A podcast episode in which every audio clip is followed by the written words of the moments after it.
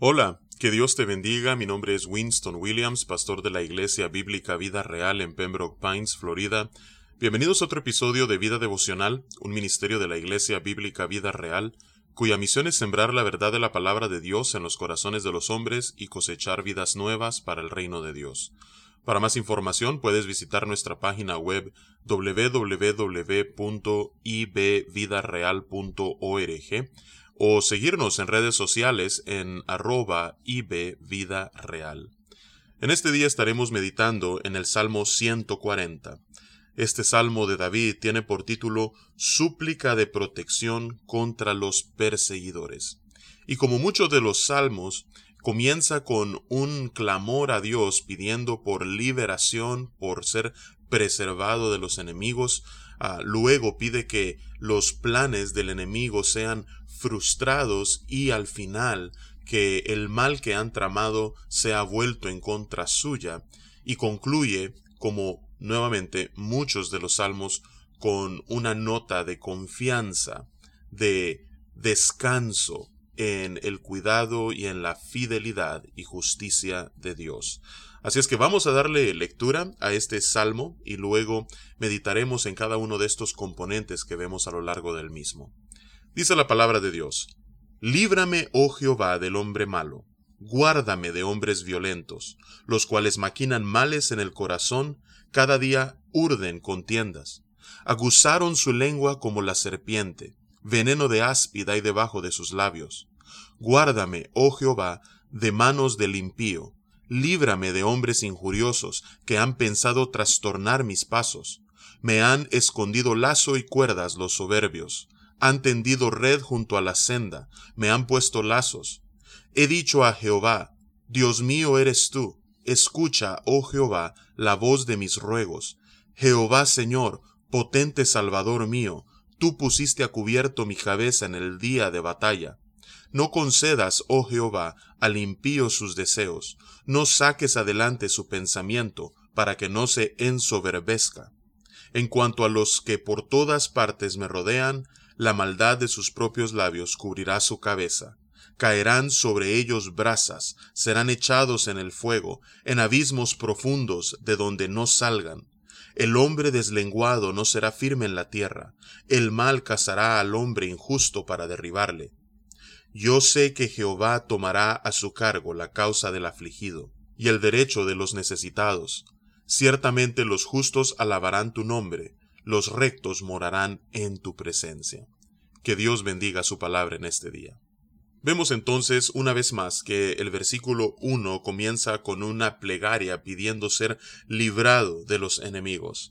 Dice David, líbrame, oh Jehová, del hombre malo, guárdame de hombres violentos.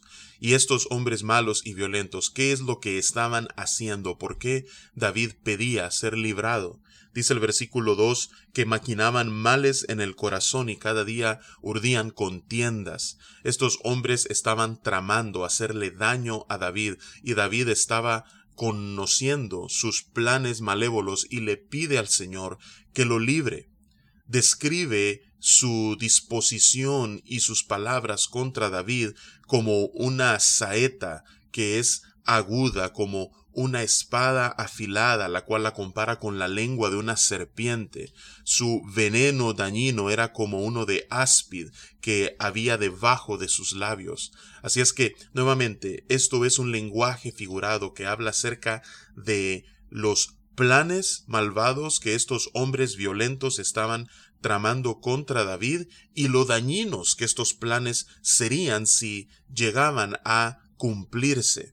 Así es que David pide a partir del versículo 4 no solamente ser librado como ya le pidió a Dios, sino que también pueda guardarle. Dice, guárdame, oh Jehová, de manos del impío, líbrame de hombres injuriosos que han pensado trastornar mis pasos. Nuevamente, estos hombres solamente tenían en mente el daño de David, y así como hace el cazador que le tiende trampas a la presa, dice en el versículo 5, me han escondido lazo y cuerdas los soberbios, han tendido red junto a la senda, me han puesto lazos. Lo que estos hombres querían era cazar a David, y por eso él los compara con aquellos que están buscando cazar presa. Dice el versículo 6 en adelante, He dicho a Jehová, Dios mío eres tú. Escucha, oh Jehová, la voz de mis ruegos. Jehová Señor, potente Salvador mío, tú pusiste a cubierto mi cabeza en el día de batalla. Aquí vemos que David está empezando a cambiar este sentimiento de angustia por uno de confianza al declarar que su Dios es Jehová y que está convencido que Dios escucharía sus ruegos y por eso le pide audiencia al Señor. Le llama potente Salvador mío. David había visto la mano del Señor, no solamente protegerle, sino librarle en numerosas ocasiones. Dice aquí que Jehová había venido a hacer una especie de casco o de yelmo sobre su cabeza en el día de la batalla, lo cual alude a la protección de Dios. Así es que por estas experiencias que David había tenido con Dios, de cómo Dios le había protegido y cómo Dios le había escuchado y le había guardado en el pasado, él nuevamente se acerca a Dios y en el versículo 8 le pide que no conceda al impío sus deseos que esos planes que estos hombres malévolos y violentos están tramando con David no prosperen, que no saque Dios adelante su pensamiento. ¿Para qué? Para que no se ensoberbezcan, para que no se alcen contra David y empiecen a hablar en contra de él, del pueblo de Dios y últimamente del Dios de su pueblo, que es el Creador de los cielos y la tierra, Jehová de los ejércitos, para que estos hombres no aumenten en su soberbia, en su arrogancia, sino que puedan ser humillados por ti, oh Dios. Esa es la petición de David. Dice a partir del versículo 9, en cuanto a los que por todas partes me rodean, la maldad de sus propios labios cubrirá su cabeza. Es decir, todo lo que ellos han pronunciado en contra mía se volverá contra ellos. Dice el versículo 10, caerán sobre ellos brasas, serán echados en el fuego, en abismos profundos de donde no salgan.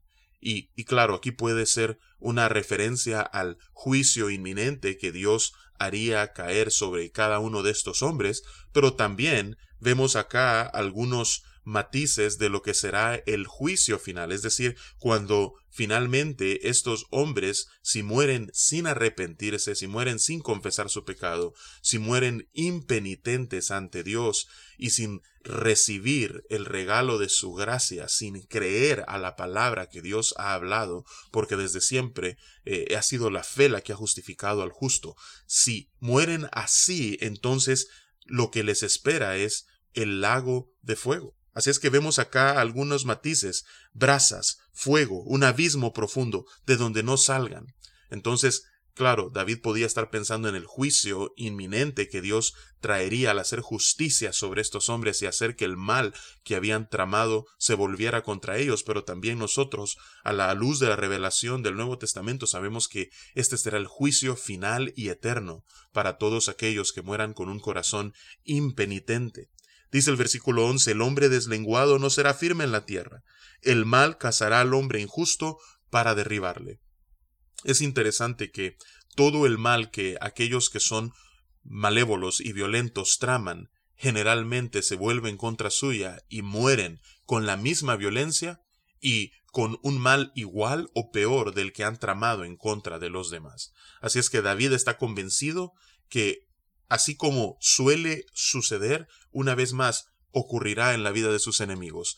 El mal que ellos han tramado se volverá en contra de ellos. Mas, sin embargo, en cuanto a David, dice el versículo 12, Yo sé que Jehová tomará su carga, la causa del afligido, y el derecho de los necesitados.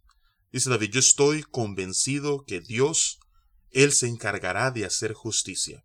Ciertamente, por tanto, dice el versículo 12, los justos alabarán tu nombre, los rectos morarán en tu presencia. Así es que este es un salmo que nos anima a colocar nuestra mirada en Dios cuando nos encontramos en medio de circunstancias injustas y que le pidamos que sea Él el que haga justicia, convencidos que siempre su justicia prevalece, que Dios es fiel, que Él es nuestro potente Salvador, Él nos libra, nos preserva y hace que el mal, que todos aquellos que traman en contra de los demás se ha vuelto contra ellos mismos al Dios ejecutar juicio sobre la tierra. Así es que esto debe traer ánimo al corazón recto y a aquellos que caminan en justicia delante de Dios. Que Dios te bendiga. Es mi oración que este tiempo haya sido de edificación para ti y con el favor del Señor nos encontraremos mañana.